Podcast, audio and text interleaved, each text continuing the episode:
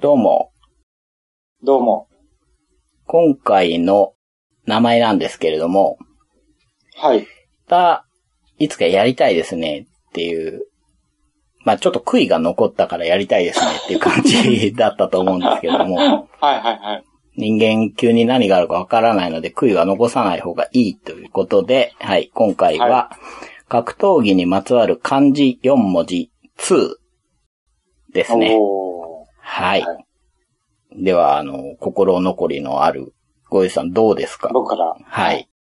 僕はですね、現役続行です。はい。もう、現役と引退のこう境目って合ってないようなそうですね。ところもありますうんしうね。んうん。はい。じゃあ僕の方はですね、敗者復活ですね。はいはい。はい。はい。はい。あの、もう一回、うんうんもう一回こう、ね、はい。やっていきたいと思います。はい。よろしくお願いします。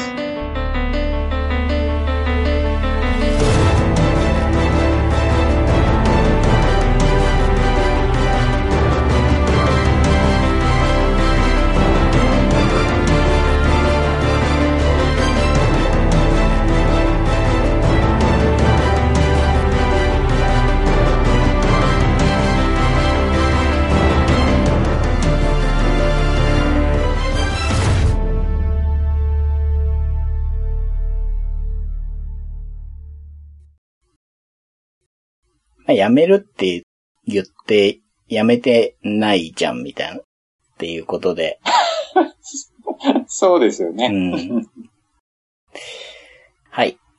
第31回ですね。はついい。に新しいはいはいはい。一歩を踏み出しました ね。ね、ポジティブな言葉を一生懸命探して、 たどたどしくポジティブな言葉をつなげてい く。まあまあまあまあ収録はしたいっていうことですよ。そうですよ ね。はい。お収録は面 喋りた白いい。っていう。まあただ、結構久しぶりですよね。おうん。互い忙しくて。その撮れてなかった間にあったことを話していこうかなっていう感じですけれども、ボードゲームの方がですね、まあ僕忙しくて、ゴイジさんの方どうですかやっぱ遊んでる総数としてはもうだいぶ減りましたね。今年は。月に一回友達と集まる時ぐらいうんうんうん。な感じですね。なんか2017年前半、お忙しそうでしたもんね。そうですね。なんかほとんど遊べなかった感じですうね。んまあそんな感じで、ちょっと、ボードゲームから遠、遠ざかってるっていうのもちょっと違うんですけど、 そうですね。買うのは買ってますからね。はい。存、存じ上げております ね。まあそんな中で、ゲームマーケットがありましたよということで、はい。 はい。今回は2017年ゲームマーケット春について話していこうかなと思うんですけれども、うんうんはい。5月14日に行われました。日曜日ですね。場所が東京ビッグサイトで東1、2ホール。過去最大の面積でやったんだと思います。うんうんで、来場者数1万3000人。うん。うーん。で前回から1000人増えてる。はいはい。で、まあ、いろいろイベントもやってまして、今回珍しいとこだと、ライトニングトーク大会ってやつとかね、やってたみたいうんで、うんあとは、まあ、リアル謎解きゲーム、これも何回か前からやってて、今回はクトゥルフのネタだったらしいんですけどね。おー、はいはい。はい。あと、TRPG 体験っていうので、なんか30分、60分、150分のコースがあったみたいです。おでー。ちょっと詳細わかんないというか、広くて、あー、なる ほど。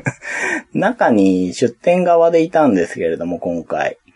はいはいはい。モグワイっていうね、自分のサークルでいたわけですけど、ちょっとね、お店、まあ、ブースにいると、 前方がよくわからなかったですね。あー、はいはい。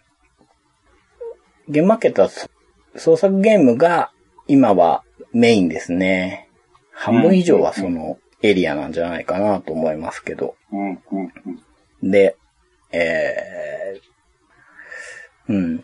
僕はあんま同人ゲームって言い方しなくて、あの、同人って、まあ、もともとあるコンテンツで、まあ何かしてるっていう二次創作のイメージがあるので、あんま使わないんですけど、あーなるほど、なるほど。まあ、個人的には創作っていう言い方の方が近いのかなっていうのは、まあうんみんなオリジナルのゲームを作っているんですね。オリジナルのキャラクターだったり、世界観だったり。はい。でやってるので、創作ゲームって僕は言うんですけど、まあ、ショップ、ね、ボードゲームのショップって、じゃあ何してるのって逆に思うかもしれないですけど、ボードゲームってメインがドイツゲームとかね、あっちのユーロ圏のものなんですよね。やっぱ僕らのイメージはね。そうですよね。うんんで、まあ、アメリカのものもありますけど、まあ、とにかくそういう海外のボードゲームを持ってきて、日本語訳のルールをつけて販売してる。っていうのが、まあ、大体ショップのやってることですよね。はい。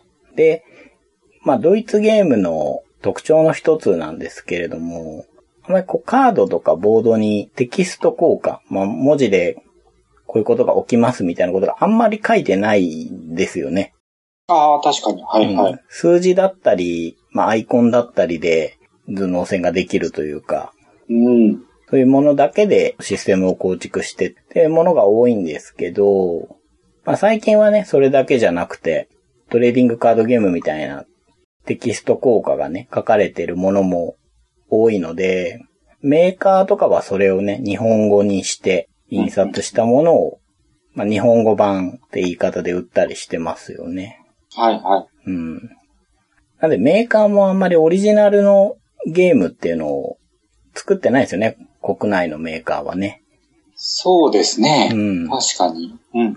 で、そうなってくると、じゃあ国内のオリジナルゲームっていうのはってなると、個人出版だったり、うん。サークルだったりっていうのになっていて、で、僕らがゲームマーケットで買ってきたりするのは、大体そっちが今は主流になってる感じですよね。そうですね。うんはい。まあちょっと前置きが長くなりましたけど、そんな感じで今回も創作ゲームをいろいろ買ってきたんですけれども、15個ぐらい増えたか な。結構増えましたね。はい、増えました。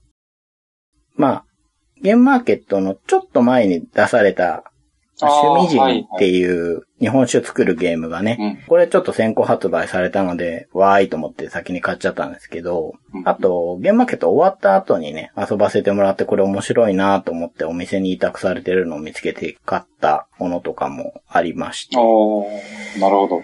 はい。そこら辺抜くと、12ぐらい買ってるかなまあ、買ってるというか、はい自分が関わってるゲームが今回2つ出ているので、神ナインっていうヒーローのうさぎ亭さんの、まあ、これリメイク作ですけど、これのアートを全般担当して、あともう一個、8ビットモックアップっていう佐藤ファミリアさんの新作のタイル8ゲーム、これもやってたんですけども、はい。まあ、それはね、あの、もらえる、もらえるっていうのかな。まあ、もらえるんですけど、っていうのも抜くと、えー10個ぐらいですか。なんか、なんか少しずつこう、 数を減らそうとしてる雰囲気があります。 総数は変わってなはいんですけい、ど。あの、なんかいろいろ理由つけたら、一桁になるかと思ったけど、なりませんでした ね。うーん、ですね。で、これあらかじめゴイジさんにはこんなん買いましたよっていうね、はい。リストをお見せしてますけど、なんか気になるのありました僕ですね、まあ、このゲームマーケット自体ではいはい。すごく気になったのは、はい。プラネトリコ。あー。なるほどね。なるほど。結構ツイッターとか見てても話題だったんで、はい。まあ、今回、話したいなと思ってたゲームがいくつかあって、はい。じゃあ、その中で仮にまあ、四天王とするじゃないですか。 いいですね。響きがいいです。その四天王の一角ですね、プラネトリコ。ああ、ははいい、はこれ僕もね、買ってないんですよ、実は。い。数がそんなになかったですようね。ん。これ、プラネトリコはですね、4等星っていうサークルさんから出てまして、うんこの4等星っていうサークルさんは4人デザイナーさんがいらっしゃるので、4等星なんですけれども、でその中はいのはいリカチさんっていう方が作ってるんですけれども、この方が前に、ラミネートラミーっていうゲームを作ってるんですけれども、うん、うん、うん。まあ、他にもトリックテイキングとかのオリジナルルール出されたりしてるんですけど、そのラミネートラミーがすごく評判が良くて、は買えなかったんですよ、これも。い。だからうん今回も同じことが起きるかなと思って、はい。ちょっと遠慮してたんですね。なんかよ、よくわからない遠慮を。遠くから来た人とかが買った方がいいのかなみたいな。ああのあ。生地はいはいあったりすることがある人なんですよ。なので、まあ遊ぶ機会あるだろうぐらいに思っていて。で、まあ後で、あ、時間が戻せたらって思いましたけどね。面白いです、これは。なるほど。うーん。で、まあ、惑星侵略と技術開発の拡大再生産ゲーム。カード1枚1枚が惑星なんですけれども、そこにワーカーを配置するんですね。うん、うん。そうすると、そこの星から毎ターン1人帰ってくるんですよ。まあ A っていう星、B っていう星、C っていう星があって、そこに人を派遣してたら、まあその3つの星から1人ずつ帰ってくるんですよ。はいで、はいはい帰ってくるときに、そのワーカーを置いてあったところに書かれている資源を持ち帰ってくるんですね。ああ、なるほど。はいワーカープレイスメントみたいなものなんですけど、ワーカープレイスメントっていうのは置いたときにもらえるじゃないですか。はい、こはれい。ね、戻ってくるときに持ってくるんですよ。うーん、うん、うん。なので、じゃあ、A っていう星は、5つの資源を生み出す。はい。そこの5つに全部置こうとか。うん、うん、うん。じゃあ B っていう星は、3つだけ星から置こうとか。そういうところでまずマネジメントするんですけど、これ憎いのがですね、上から順に置いてって、間を飛ばしてはいけないんですね。ああ、なるほど。だから5番目の一番下のやつが欲しければ上から帰ってくるので、はい。 5番目、上から5番目のが欲しかったら5人必要なんですよ、それは。はい、はい、はい。しかはいも5ターン先に持ってくるんです、それ。うん、うん、うん。だから、難しそうなんですけれども、見通しがですね、視覚的にわかるんですね。はい、はい、はうん。なので、あのー遊んでみるとそんなに難しくないですよ。で、い。こまあ、目の、の前に並んでるわけですもんね。。そうですす、そうです。あの、みんいなつの、何が返ってくるかっていう。はい。みんなの星ではなくて、各々の星なんですね。で、まあ、技術開発の部分はみんなで共通のものなので、それに必要なリソース、ワーカーが持ち帰ってきたのを集めて、先に買おうっていう。まあ、もちろん得点もついてますし、拡大再生産なので、その技術を手に入れたことによって、1個飛ばして星にワーカー配置していいよとかね。はい、はい、はい。通常、じゃあ A っていう星にワーカー配置しますっていう風にやった時に B も置きたいですって言ってもできないんですけど、それを可能にする技術だったりとかがあるので、そこが拡大再生産になっていくんですけれども、でその技術を取り合うのは、レース的な要素があるというか、先に買われちゃったらなくなってしまう。数が有限なので、うん、うん、うん、うん。で、惑星も技術も特典になっていくので、一定枚数の惑惑星と技術を揃えたときに、じゃあそこに書かれてるのが何点なのっていうのを競うんですけど。ああ、なるほど。うん。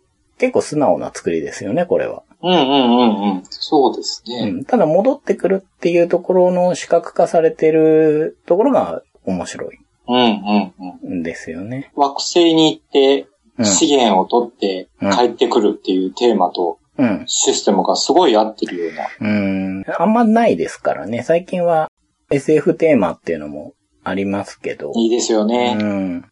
これはね、今、売り切れちゃっているので、うん。欲ぜひ再販してほしいんですよね。しいですそうね。なんですよ。インターフェースはもうちょっと良くなるかなっていう、っていうとちょっと偉そうなんですけど、まあ、はいイラストはいいんですよ。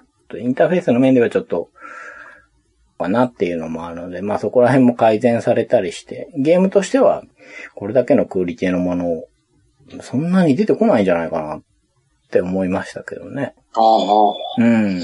それはすごいですね。うん。確かにあのカード強いじゃないかとか、そういう話は出てるんですよ。ツイッターでも見かけたかなと思うんですけど、はいはいはい。どういう状況でも安定して強いカードは確かにあるにはあるんですよ。ただ、それも踏まえて先手を打ったり、ああ、なるほど、なるほうどん。別のルートで勝利を目指したりとかしてねっていう、はいちゃんと牽制し合ってねっていう、うん。まあそういうバランスなんじゃないかなって個人的には思いましたし、あの、面白かったです。ぜひ再販してほしいですね。うんあとですね、その、まあ四天王なのであと3作あるんですけど、はいはい。まず、ルールの達人。うん、うん、うん。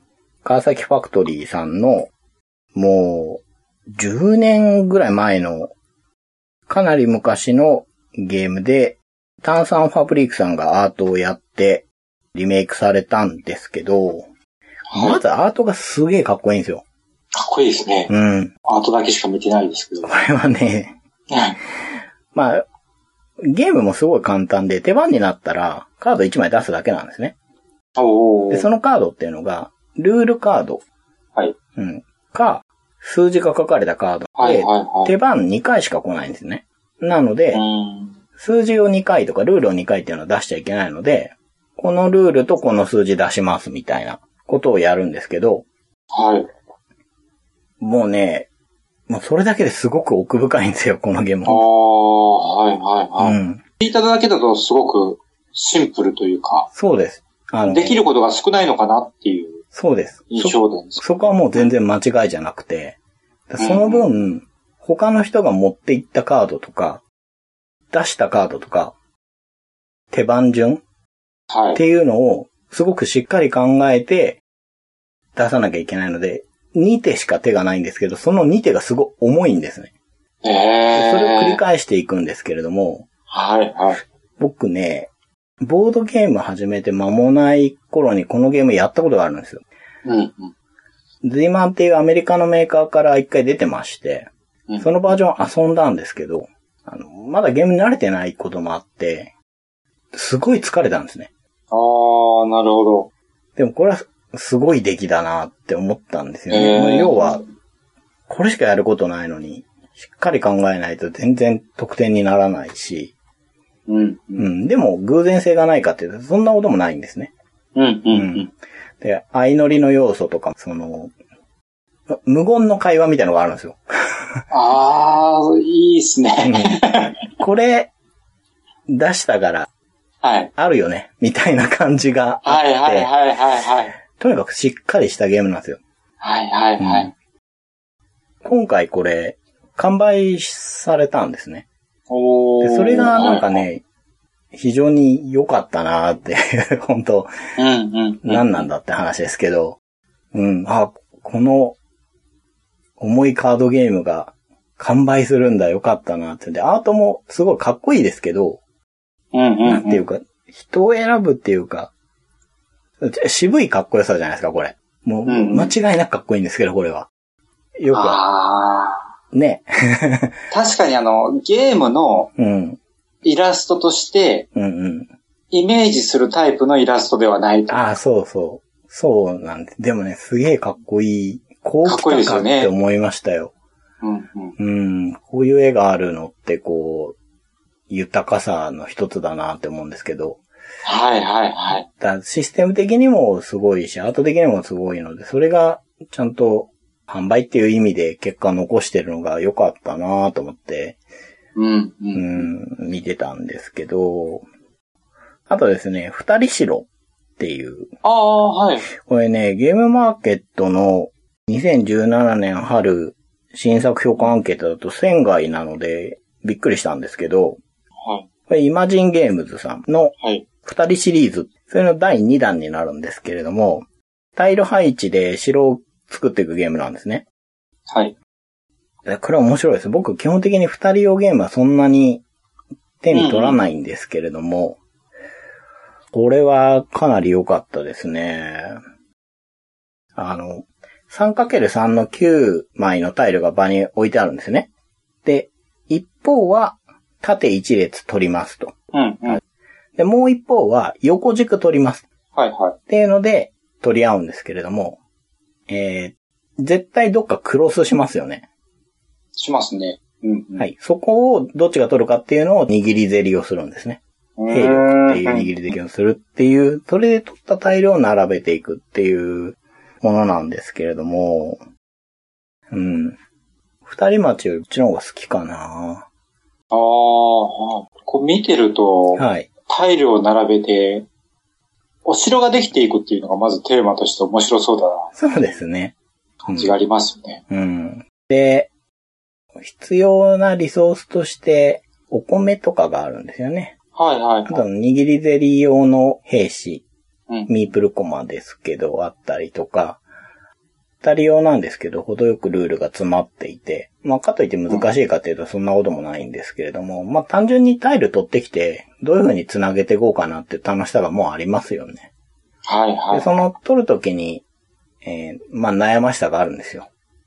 うんうん多分、ここの軸が欲しいんだろうけど、自分はそこに関わるのはいらないけど、このクロスしたここのとこ持ってかれるとちょっと困る。んじゃあ、ちょっと多めに、コマ握っとこうかなとか。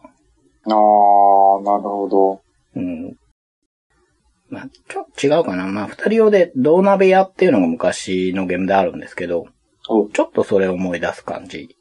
まあねうん結構違うかな。まあ外周をぐるぐる回ってここのラインのものを取り回すみたいなゲームなんですけどね、それも。はい。まあ、ちゃんと一つ考えるところがあって、うでんそれの結果を並べていくのは楽しいと。うんうん。そういう感じの二人用で。いいゲームだなぁと思ったんですけどね。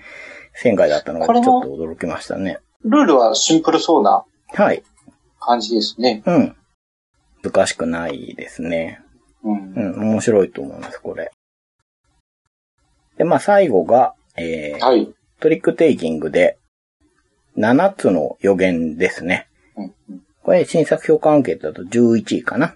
はい。はい。ちなみに、ルールの達人が14位で、えー、プラネトリコが10位ということで、なんかうちの四天王は2桁だなこうやって見てみる と。まあでも、どれもいいですし、7つの予言は、えー、ブリューテ・シュピーレさん、まあ、オーユーアンさんの別レーベルなんですけれども、ああ、なるほど。はいオーユーアンさんは和風でずっとやってきたんですけど、えーはいはい洋風なものはブリューテ・シュピーレですね。うんうんうん。は。い、ドイツ語読みで。まあ、やっぱりドイツゲームリスペクトですよね、ここはい。ははいい。はの7つの予言。これ変則のトリックテイキングなんですけど、うん、これ、傑作だと思うんですけどね。 い。おー。このはいはい。遊び心地は他にないと思いますよ。まあ、あの、取り手っぽいかって言われると、そうでもないというか、おうんー、ほうほうほうほう。あのすべてのトリックのリード、オープンされてるんですね。はいはいは1い。ラウンド目は青です。2ラウンド目は、まあ、この色です、この色ですって、もう置いてあるんですよ。はいはいはい。で、まあ、フォローできてランクが高い方が強いんですけど、フォローできなかったら、えー、それでもランクが高い方、みたいなね。まあ、そこは結構素直な、マストフォローなんですけれども、そはれでい順位を予想するんですよ。はいはまあ、その、全トリック数のうちの、えー、ここのトリックだと自分は何位になるだろう。ここは何位になるだろうっていうのを予想するんですね。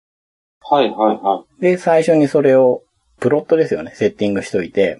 ただそれ、すごく厳密なわけではなくて、全体通して1位に3回なるだろう。2位におーなるほ2ど回なるだろう。みたいな感じでセッティングするんですよ。い。うんうんうん。なので、1位のエリアに、じゃあ自分の色のキューブを3つ置きますって3つ置いたら、全体のトリックの中で、1位に3回なると思いますっていう予言なわけですね。はいそはい。れを全トリックのリード数とを見て、えー何位になるだろうって1位から4位までプロとしたら、 うん。はいあとは答え合わせのようにトリックテイキングをやっていくわけですけれども。はい。うん。で、程よくその、1トリック目で1位ですっていう予測じゃないので、うんうん。あれ、1トリック目、いけると思ってたけど、2位だった、みたいなことがあるんですよ。はいはい。でも、まあ、2位に、じゃあ、キューブを3つ置いてあるから、これが2位のとこに行けばいいや、みたいな感じで、あうの、ん結構うんうん、最終的に辻褄が合えばいいや、みたいなところがちょっとあるんですよね。はいはい。うはいん。で、あのー、リード数とか枯れてくると、後半ってこう、どう動くかわかんないんですよ。うんうんうんうん。で、そこはそこでやっぱりこう、取り手らしい面白さじゃないですか、それは。はい。あ、そ、そうなるみたいな。はいはい。うん。で、予言がいかに的中するかっていうゲームなんですけれどもね。なるほど。 うん。プレイ中が楽しいですね。こう予測するのも楽しいですし、その答え合わせでうまくいったり、ずれたんだけど、ついつまがなんか結果的にあったぞみたいなう。んうんうんうんうん。まあ、自分でカード出していくので、合わせに行くことできるんですよ。あれうん思ったより早々に1位になるキューブがなくなっちゃったから、これなんとかして残ったカードで1位にならないようにしていかなきゃみたいな動きをしなきゃいけないんですね。はいはいはうん。だから数分前の自分に自分が合わせに行くんですよ。い。なるほど。うん。その感じがね、面白いし、あんまり僕は知らないですね、この感じ。あの、トリックテイキングで、はい。要は何回勝つかっていうのをはいはいはいはい。予想するゲームってあるじゃないはでいすか。はいはい。でそれと比べると、はい。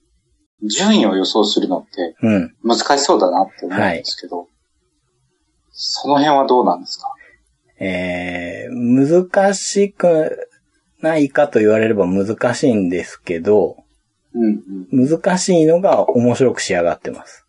ああ、なるほど。その、さっき言ったように、予測と外れた時についつま合わせに行く感じが、僕はすごい面白いなと思っていて、はいはいはいはい。そうですね。何回勝てるかをさらに分解してるじゃないですか、これ。そういうことですね。ううんんうんうん。でそういう意味ではまあ確かに難しいんですけれども、うんうんうん。やっぱりリードスートって、色だけが出てるわけじゃなくて、カードの一部が出てきてるので、じゃあはいこの色の一番高いランクのカードはもうリードスートとして出てるってことは、はいはうい。ん、そういう情報とかも見て、まあ、こんなかなーっていうのを。見ていくとうんうんうんで、カードを、この人が1位でしたっていう感じで、並べていくので、後半になればなるほど、どんどんカードが出てくるわけですよ。なるほど。うん。はいはい。なので、残りのカードが予測できるんですね。自分が持ってる分しかないんだろうなとか。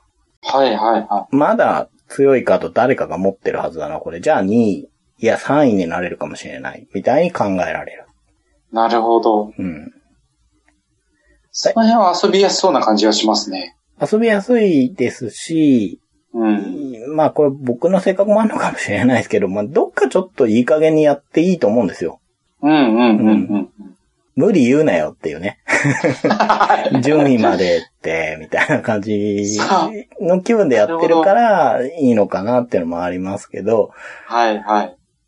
うん、その、ある種ね、いい加減な予想を自分が寄せていく、で、寄せられた時はすごい楽しいですよ。うーん。まあうこんんなこと言ってますけど。ど、僕すげえ弱いんですけど、こ れ。あんまり勝てたことないんですけど、でも全然面白いですね。いや、面白そうですね。うん。で、何よりやっぱり他にない遊び心地なので、うん。うんこれは持ってたいし、いろんな人にやってもらいたいなーっていう、トリック提言が好きな方には、やってもらって、どうでしたって聞きたくなるタイプのゲームですね。うん。うん。はい。ここら辺が、四天王というか、非常に気に入った4作で、まあそれ以外にもいくつかあって、うんまあ、さらさらっと言うと、ドワーフのネックレス工房、パワーナインゲームスさん、久しぶりの新作ですね。で、カード7種類で13枚しかなくて、ミニマルなゲームなんですけど、独特なカードの動きするので、うん。あの、テキスト効果もあるんですけど、パワーナインさんの得意なね。はでい。もそんな難しいこと書いてないんですよ。うんうんなので、これも30分ぐらいかな、だけど、濃密な時間になります。おー。はいはい。実は結構一手ミスったのが響くんですよ。ああ、はいはうい。ん。とね、そういう意味ではゲーマーズゲームかなーって思うんですけども、まあ本人も多分少ないカードでどれだけこう濃密に遊んでもらうかっていうことを考えて作ってると思うので、うん。それは全然達成されてるんですよね。うんあとイラストがですね、あの、はい体験内ゲームスでよく絵を描いてるあの、つくださんが描いてるんですけど、おー、はうい。ん。すごいいい絵なんですよ、これ。うん。うん。もう最高に可愛いんですよ。かわいいですね。可い。愛い、いい絵。うん、うん、うん。これもちょっと仙外なんですけど、いや、もっと、評価あってもいいんじゃないかなってうん感じましたね。あとは、おにぎりさん。これ、デコクトデザインっていうサークルさんなんですけど、まあ、サークル名としては初めて聞く人もいると思うんですけど、作ってらっしゃる方はですね、オクラコークのデジさんなんですね。ああ、はい、はい、はで、これまあ16位なわけですけど、これみんなでおにぎりを作る協力ゲームなんですね。い。うん、うん。まあ決まったルールに従ってカードを出していきましょう。出し切りたいですね系なんですよ。そういう協力ゲームなんですけど、ミソは自分の場に出せないんですね。うん。他人の場にしか自分のカード出せないんですよ。おーで、決まった順番じゃないとダメなんですよ。お米があって、具があって、海苔がある。なるほど。はい。この順番守んなきゃいけないんですよね。うん。はい。で、まあ、具はいくつかあるわけですけれども、そこら辺をこう、これなら置けるんじゃないかなっていうのをルールに従ってやっていくんですけど、いや、それは困るなっていう時があって、場が飽和、自分の前の場が飽和しそうになった時に、おにぎり食べちゃうってことができるんですよ。おー要は、このカードなしねってできるんですね。はい、はい、はい。はい。で、そうなると、全体のカードの総数が減るじゃないですか。うん、うん。で、一定以上なくなるとそれは失敗になるように作られているので、困ったからおにぎり食えばいいってどんどん食ってるとダメなんですよ。うん。うん。なので、あのおにぎり食ったってことは多分、あれが困ってるのかなとか、まあルールに従って察していくんですけれども、はい、はい、はい。うん。遊びやすくて楽しいので、これおすすめだと思うんですけどね。うん。小箱ですしね。良いなぁと思いました。あとは、ボブ辞典っていう、おスカポンはいさ。んの、はい、まあ、クイズゲームですね、これ。あのーカタカナ語のお題を、カタカナ語を使わずに、えー説明すると。うん。だからポッドキャストっていうものを、カタカナ語を使わずに説明してくださいと。ああ、これは難しいやつです ね。うん、 まあ、ポッドキャストは多分すごい難しいので、今言って後悔をしてるんですけれども、ま あ、アーチェリーとかね、ああ、なるほど。うんうん、そういうのを、まあ、カタカナ語使わないで説明して当ててもらったら得点みたいな感じですね。おー、なるほど。うん。はいこれ、はいもう単純に面白いです。すごくイメージしやすそうなうん。ゲームですね。もう今、今言ったまま で、受け取ったままの面白さ。うん。面白いです、これは。 はいふーんと思って始めたんですよ、実際。はいはい。やってみたら面白くて。うん。うん。という感じですかね。まあ、他にもね、できてないゲームで面白そうなのがあるんですけどね。黒堂さんの ER への道とか、あと、おかずさんのエンペラーズチョイスとかね。うん、うん、うん。しっかり時間作ってここら辺も遊びたいなぁと思ってるんで、あのーまあ、聞いてらっしゃる方よろしくお願いしますということで。はい。よろしくお願いしま す。っていう感じでしたね、ゲームマーケットは。うん。あと、坊座さんにも会いましたね。来てらっしゃったので。ああ、そっかそっか。はいそうなはんですよ。うん。握手してもらって手でけえなって。一年前も思ったな、これって思いながら。 ですね。で、一年前にちょっとおねだりしたゴーストストーリーズの拡張をいただきまして。い。あ、本当ですかよ、よかったですね。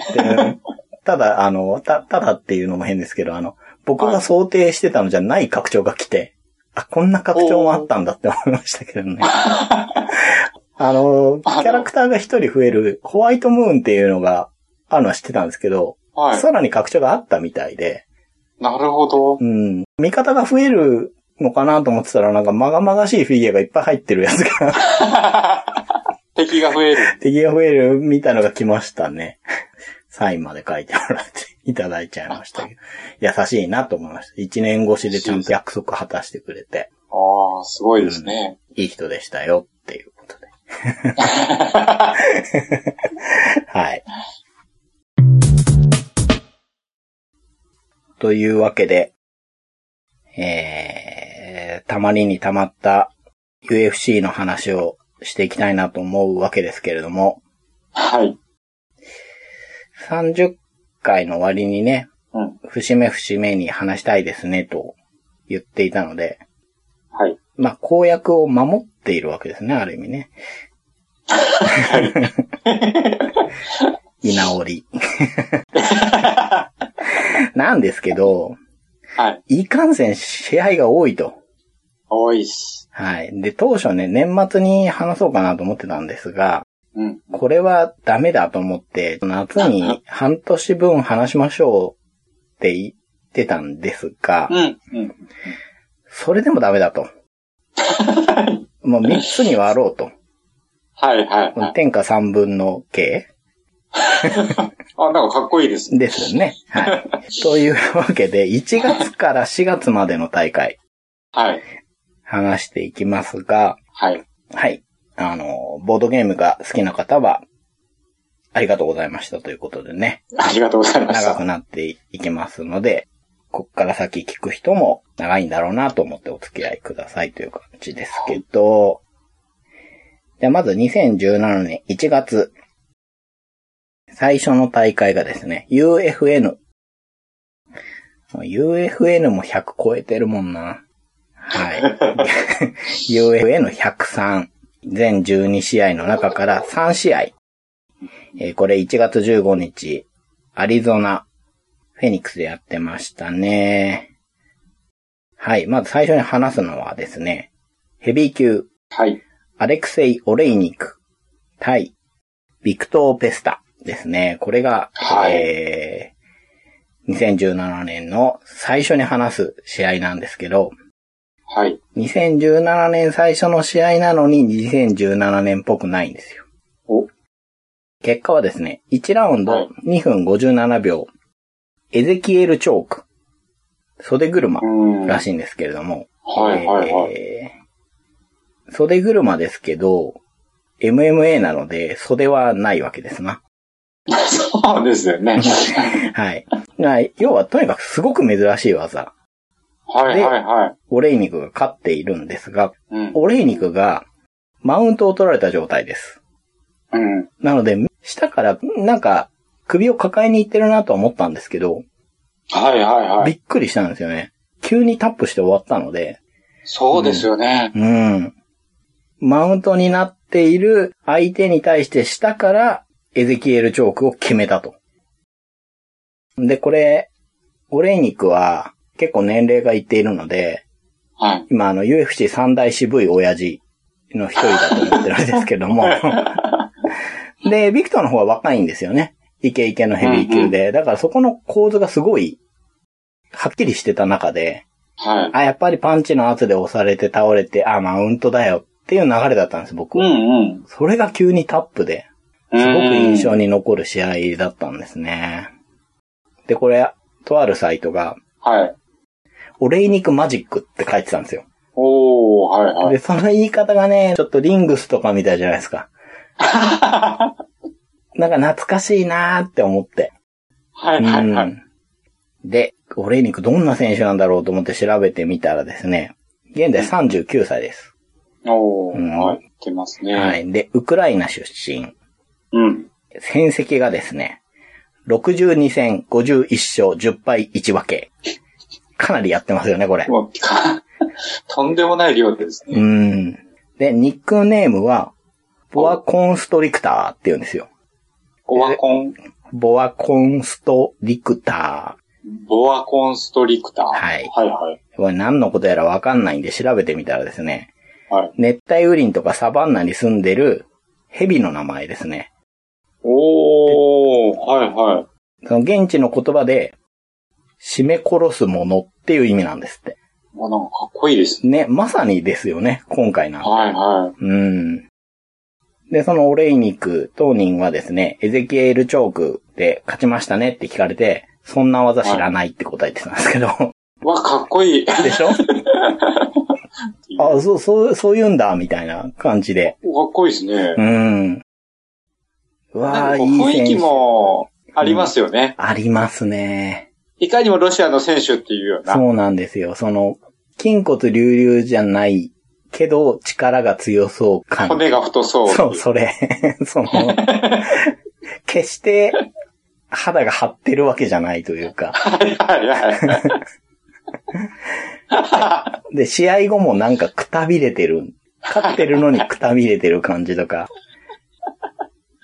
いいですよね。いいですね本当いい雰囲気持ってますようね。んはい、という、アレクセイ・オレイニクの話で、はい。今回幕開けできて嬉しいなと感じなんですけど、はい、次が、えー、ライト級、ジョー・ローザン対、えーマーチン・ヘルド。で、これはいまあ、ローザンが勝ってるんですけども、3ラウンド判定でした。はい。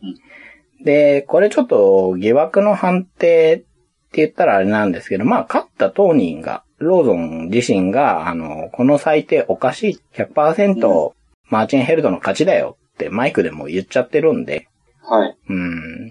で、まあなんでこの話してるかっていうと、このマーチンヘルド、ニックネームがですね、ポーランドのアシカン王なんですよ。おー、はいはい。ね、ほら、グッとくるでしょ、これ。 来ますね。ポーランドのアシカン王。なんか、もう、いいなすごいって思いますよね。 全然言語化できないんですけど、ポポーランドでアシカン王なのっていう。出会うはずのない二つの言葉が、出会ったパワーがありそうまそす。う。あの、生ハムメロンみたいな。はいはいはい。わかります。はい。 まあ、25歳。で、22勝のうち12が一本勝ちで、そのうち5回が足関節らしいんですね。うんなんでまあ、ポーランドの足関になりますよねっていう、まあこういう選手が出てきたなっていう感じで。はいははい。で、この UFN103 のメインの試合がですね、フェザー級10位のヤイール・ロドリゲス対、えこっちはランクはついてません。BJ ペンでした。い。はい。はい。で、えー結果は2ラウンド0分24秒 TKO ですね。うん右フックなんですけど、これ、右の前蹴りを打って、足がつくと同時ぐらいにもう右フック出しているっていうね。うん。すごいコンビネーションですよね。はい。まあ、両トとかもこんな感じのことやってましたけど、まあ、うんロドリゲスらしい変則打撃ですよね。うん。うんはい。。これで勝ってるわけですが、まあ、決まり手はそれですけど、ちょっと1ラウンドからもう、言ったらあれですけど、サンドバッグみたいになってましたね、BJ は。そうですね。まあ、いいように蹴られて、全く BJ の距離になれない。うんうん。うん。で、これ2年半ぶりの試合で、前からね、復帰するする言ってたんですけど、な、なんか、なんか問題とかで、なんか出てこなくて、まあ、やっと出てきたんですけど、黒星ということで、えー、これで4連敗になってますね。はい。うん。あの、強かった時の BJ をよく覚えているので、うんうん。うん、なんか、不思議ですね。はい。で、えー、次がですね、はい。 UFC on Fox 23話していきますけれども、1月28日、コロラド州デンバーでの大会で、えー、全12試合から3試合。オンフォックスなのでね、えー結構注目のカードが組まれるわけですけれども、まず、ヘビー級7位、アンドレイ・アルロフスキー対10位、フランシス・ガヌーですね。はい。はい。去年末のね、気になる若手っていうので、散々話したガヌーですけど、うん。はい。うん。 1ラウンド1分32秒、TKO、右のアッパーで、えーガヌーが勝利ということですね。これで11戦10勝1敗、KO が6つ、一本勝ちが4つ、UFC では5戦全勝全 KO ってなりましたね。いやー、強いですね。はい。いいですうね。ーん、アルロフスキーもボクシング全然できる選手でしたけど、う。うんん。まあね、アロフスキーが打たれ弱いって話もありますけど、やっぱりガヌの破壊力というか仕留める力が目立った気がしますね。はい、これでガヌランキング5位に浮上しました。おー。 5位って言ったらタイトルマッチ一歩前かなって感じなので、年内、タイトルマッチ、まあ年末ぐらいにあってもおかしくないですね。ありそうですね。はいうんうん。っていうとこまで来ましたね、ガヌーが。はい。はい。次が、えー、ウェルター級。こちらもおなじみの5位、ドナルド・セラーニ。対うんうん。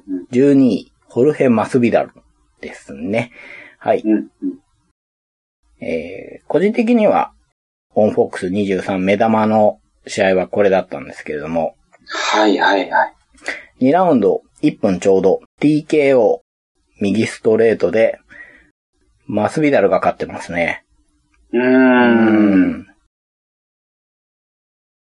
マスビダル戦績見ると、はい。全く負けがないっていう選手じゃないんですよ。はいはい。なんですけ結ど、構負けてますよね。はい。その試合内容を思い出すと、微妙な競り負けなんですよね。ああ、はいはういんは。ないなるほど。ので、実力がないわけじゃないなぁとは思ってたんですけど、この試合は、強かったですうね。ん、強かったうん。パンチも出しますし、まあ、柔術もできますしね。オールラウンダーですけど、危なげなかった気がしますね。うん、まあ、1ラウンドの終了間際にも、ミドルキャッチからうん。 3発ぐらい入れてて、はいはい本当はい。にゴムに救われた感じでセラーニが2ラウンドに行ったって感じでしたもんね。そうですね。うーん。もうなんかある程度見切ってきたかな。うん。近い距離で打ち合うんで、うん。マスベダルすげえなと思って見てたんですけど、そのまんうんうまんうん打ち勝っちゃったので驚きましたね。うんはい。で、これ、この勝利で一気に注目株に上がった感じがありますよね、マスベダルはね。はい。うーん。これね、セラーニ地元だったんですよね。うんうんううなんで、マスビダルヒールだったんですけど、そうですよね。セラーニの声援がすごかったですよね。そうなんです。よ。で、ブーイングに対して、マスビダルがちゃんとヒールを演じてやり返してたんですよね。うんうんうんうん。でこれが、な仕事をしてるなぁと思って。はいはうい。ん。分かってるな。そうなんですよ。でね、ちょっといい話があって、帰り際に、セラーニのおばあちゃんに声かけられたらしいんですよ。おマスメダー、ルはいはい。で、うちの孫をあんな風に打ち倒すなんて、あんた大したもんだよ、みたいなこと言われたらしいんですよ。うわー、ばあちゃんかっこいいですね。でしょで、それに対してマスビダルが、あんなこと言われたら俺も参っちまうよみたいなことをコメントしてたらしいんですよ。これすごくいいなと思って。あー、マスピダルのコメントもいいですいね。いんですよ。うん。で、セラーニのおばあちゃん前からたまに話出てくるじゃないですか。はい。 セラーニが過去の試合とか、おばあちゃんと一緒に見返してはいはしい。てるって言ってたけど、あ、嘘じゃねえんだなっていう ね。うん。まあ、そこら辺も含めてね、すごく面白い試合だったなと味わい深いですね。はい、そう。味わい深い試合で した。で、メインがですね、女子バンタム級、1位、バレンティーナ・シェフチェンコ、対2位、ジュリアナ・ペーニャですね。うんうんはい、1位と2位の対決ですね。はい、もう去年も散々言いましたけども、女子がメインっていうのが結構当たり前ですよね。そうですねう。ーん。注目度も高いですよね。はい。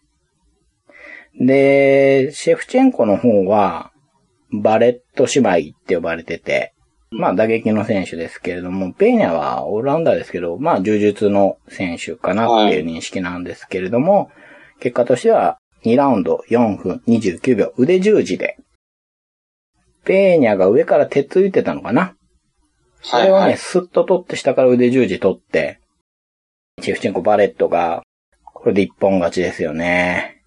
こいれやまさかの展開でしたね。そう、まさかでしたね。打ち勝つかなとは思ってたんですけど、うんうんう。うんん。上から一本取ってるんじゃなくて、下から取ってるから、ううんんううんうん。今後、警戒されますよね。そうですで、ね。それはシェフチェンコにとっては良いことうん。になると思うんですよ。打撃がより効くというか。はうい。ん。で、まあね、チェフチェンコ試合後にマイクしてて、うん。あれ結構声が可愛いなと思って聞いてたんですけ ど、ちょっとそこで二度驚いてたらですね、マイクの後に急にダンスを踊り始めて3度びっくりしましたね、僕は。 うん、意外。まあまあ踊り出したくなるような勝利でしたけどね。はい。えー、1月はこの2大会でした。はい。い。はい。えー、2月の試合数を全部足し算しますと33試合ありまして。はい。まず、UFN104 全12試合の中から、えはい。ー、5試合話します。うん。はい。えーこれはですね、2月4日にテキサス州ヒューストンで行われました。はい。ここから最初に話すのは、バンタム級。ヒカルド・ラモス初参戦対田中選手ですね。はい。はい。これ3ラウンド判定で残念ながら田中選手負けてしまったんですけど、ちょっと内容がね、かなり消極的だったというか、うん。うーうんん、まあ前に出ないというか、もうブーイングもかなりすごくて。はい。で、これで2連敗ですから、前回負けてるってことも考えて、この試合内容でいいのかなーって思ってたら、やっぱり試合の後ネットでもそういう意見が多くてですね。うん。で、これで USC をリリースとなりました。うん。はい残念ですね。ですね。まあ、でもまだ若いですし、本人も USC に戻ることしか考えてないとはい。言っているので、戻ることは十分あり得るだろうなと思って。そうですね。うん。はい。次がですね、ヘビー級、アダム・ミルステッド対カーティス・ブレイズ。えーこのカーティス・ブレイズっていうのは、まあ僕がちょっと最近気になっている選手で、ニックネームがレイザーなんですけれども、えー入場曲はモータルコンバットの曲というね、ほー。そんな人いるかなって 思う。すごいテンションで入ってくるんですけど。はい、あの、どんな曲か知らない方は、一回ね、聞いてもらえればいいと思うんですけども、すごいはいはいバーな感じなんです けど。はい、このカーティス・ブレイズが、えー2ラウンド0分59秒 TKO で勝ちました。あのー後でちょっとノーコンテストになっちゃったみたいなんですけれども、ほー。まあ。あ、試合がすごくてですね、ブレイズがどういう戦略で行ったかというとですね、ほうほうまずタックルします。ではいバックに回ります。そしたらはですい。ね、スープレックスで投げます。で、えー後ろからパウンドします。はいはい。で、まあ、あの、抑え込みがちょっと甘いのかなと思うんですけど、まあ、ちょっと逃げられたりします。はいはい。そうするとどうするかというと、タックルしてですね、はバックに回り、スープレックスで投げると。い。繰り返しましたね。はい。これを終始繰り返していたらですね、2ラウンドに、ミルステッドが、膝をひねって負傷しまして、無理な体勢で投げるから。はい。無理に踏ん張ろうとしたら、ちょっと膝 が、ちょっと良くない方向に曲がりまして、はいこはれい。あれですね、あの、リプレイの時に観客が、おーっていう、あああいうやつだっはたんいはいですはいけどは、い。痛そうって。はい。だったんですけどね。うーん、で、しかもその、やった方のブレイズは勘弁してくれよっていうジェスチャーしてるん ですよ。なんなん、なんだこれ。なんなんだ。破壊者。めちゃめちゃ面白そうですね。めちゃくちゃ面白いですよ。うん、はい。ファイトパスで見れるので、こ の、ちょっと遡って見て、見るのもいいかなっていうような試合ですけど、面白おかしく話しましたけど、あの、かなり圧巻ですね、スープレックスは。いやすごいですよね。でも、投げるって。あの、なかなか簡単に投げれないですよ。投げれないですよね。はいあの、一度や二度じゃないんですよ。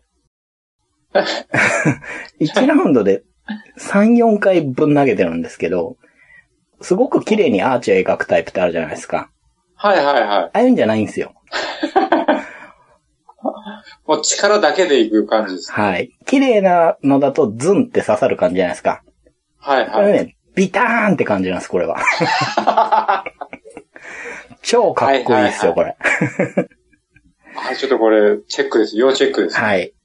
というカーティス・ブレイズの、はい、試合の次に紹介するのは、一番重いとこから一番軽いとこ行きますけ ど、女子ストロー級、5位、ジェシカ・アンドラージ対アンジェラ・ヒルですね。はい。はい。えー、ジェシカ・アンドラージュといえばね、連打、連打、連打で、うん。はい、僕は、あの、勝手に作眼剣って呼んでるんですけど、かっこいいですね。まあ、この試合もバカバカ殴って、うん。組もやってましたけど、とにかく打撃で上回って、アンジェラ・ヒルがよく持つなーっていう感じでしたけどね。はいはいはこれで、えアンドラージェ勝ちまして、ヨアナの持つ王座に挑む流れにい。うん。なりましたね。はいはい。はい。次がライトヘビー級。6位、オマンスサンプル。対、ボルカン・オーズデミア。はいはい。うん。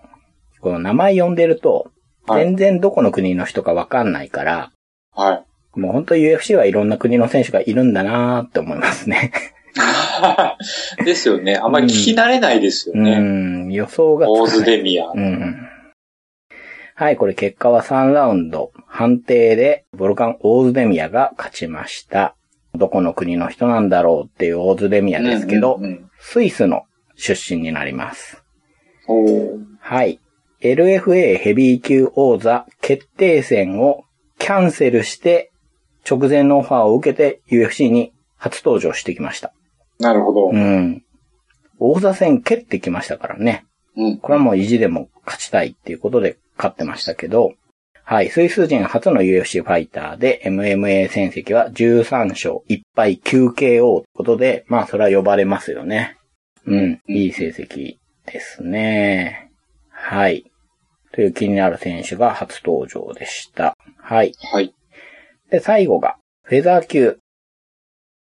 8位、デニス・バミューです。対、こっちはノーランカー。ジョン・チャンソンですね。うん。はい。コリアンゾンビ。久しぶりに戻ってきましたね。3年半ぶりの復帰戦です。ああ、はいいはい。まあ、2年の兵役と、その前に1年半の負傷欠場ってことで合わせて3年半ってことなんですけども、僕の記憶が正しければ、最後の試合がジョゼ・アルドのタイトルマッチだったはずなんですけどね。はいはいはい。じゃあ、3年半ぶりに UFC 戻ってきてどうなのか。しかも相手がバミューデスだっていうところで、結果はですね、1ラウンド2分49秒、右アッパーをスッと入れたチャンソンが KO 勝ちしました。ああ、すごいですね。うん。これね、ほんと下からアッパースパッと入れてるんで、バミューデスのは首から上がぐるって感じで回るんですよ。い。うんうんうん。ダウンした後すぐ気づきはするんですけど、まあこれは一瞬完全に落ちたなっていう感じのパンチでしたね。まあ素人目ですけどね。見事な感じでしたね。はいはい。で、まあチャンソン僕、戦国の頃から見てますけど、コリアンファイターらしい、打たれても引かない姿勢でどんどん打撃でもって前に出ていくタイプなんですけど、はいはい。今回はちょっとその気配もなくて、うんまあ、打ち返したりするんだけど、やっぱりブランクがあるよなと思って見てたら、バメデスの右フックかなにアッパー合わせて、うんう。うんん、3年半ぶりでこの劇場をメインイベントでやるって、すごいですね。うんいやすすごい盛り上がってましたしね。うんうんううん。ん、で、大会の後もダナがすごい褒めてて、はいはういんはい。あんなことできるやついないぞっていうね、感じで言ってて。まあそうだよなっていう。うんうん。うん。チャンソンはあの、ブランクの前もすごい面白い試合してたんですよね。はいはい。確か最短 KO 記録とか持ってましたし、今はどうかわかんないですけど、あと、ツえイースターっていうはい。寝技で勝ったりとか、UFC に出てきてからも結構変わったことしてて、はい、なんはかい。ね、持ってるなって感じがします ね。うんまあ、まあ、持ってるだけじゃなくて、まあ、自力なんですけどね。うあんの練習の賜物なんですけど、それにしても、ここ一番にすごく強い。うん。復帰戦のメインイベントでこの勝ち方ってううん。最高ですよね。最高ですねう。んはい。というわけで、えー面白い選手が復帰してきましたね。はい。はい。次が UFC208 ナンバー大会ですね。えーこれ全10試合。ちょっと覚えてないですけど、いろんな試合がなくなっちゃったのかな ?10 試合少ないですもんね。えー2月11日にニューヨーク、ブルックリンで行われました。ここから3試合で、まず、ミドル級3位、ホナウド・ジャカレー、対13位、ティム・ボッシュ、はい。柔術ワニと、えーバーバリアン。ボッシュのね、右ローに合わせてテイクダウンして、えーマウントからパンチ、逃げるボッシュを捕まえて、えー即決めて、貫禄の勝利ということで、1ラウンド3分41秒、木村ロックで、ジャカレが勝ってます。やっぱり強いですね。強いですね。ジャカレは。笑っちゃうんですよ、この強さが。 うーん。はい、ジャカレが勝ってましたね。はい、次もミドル級です。7位、アンデルソン・シューバー。対はい。 8位、デレック・ブランソン。うんうんうん。はい。これ、3ラウンド判定で、シューバが、えー、5年ぶりの勝利になるみたいですね、これね。ああ、長かったですね。。はいい、4連敗してましたから、はい、すごく久しぶりの勝利ということで、歓喜のアンデルソンが、まあ、涙ながらにコメントしてたなーっていうのを覚えてますね。ははい。で、メインがですね、UFC 女子フェザー級王座決定戦。いきなりフェザー級を作っていきなり王座決定戦ですけれども、はいはい、ここに出てきているのが2位のホーリーホルム。これフェザー級の2位じゃないですからね。は、はいジャーメイン・デンダラミ10位ということで、これはね、サイボーグのために、クリスサイボーグい。のためにそうです用ね意した階級で、ホルムと戦わせたいなーっていう感じのマッチメイクにしか見えないんですけれども、うんうんうんはい。えー、いい意味でね、空気を読まないジャーメインが勝ちました。はうい。ん。ちょっとね、ホルムうまくいってない感じがありますうね。ん何この試合は体型もうん。うこう締まってないというか、ーん。合ってないのかなっていううーん、そうでしたあね。りましたようね。ん。はい。次がですね、UFN105。えーと、2月19日にカナダで行われました。全11試合の中から2つ。はい。まず、ミドル級、ジョニー・ヘンドリックス。ミドル級に転向しましたね。はい。ミドル級初試合で、その相手はヘクター・ロンバートでした。で、3ラウンド判定でジョニー・ヘンが勝ってます。うんうーん。まあ、ジョニー・ヘンも久しぶりに勝ってたイメージがありますね。そうですうね。ん、ベルター級の王座陥落した後5試合やって、1勝4敗とといいうわけで、結構ま負け込んでましたね。減量失敗、何度もやってましたよね。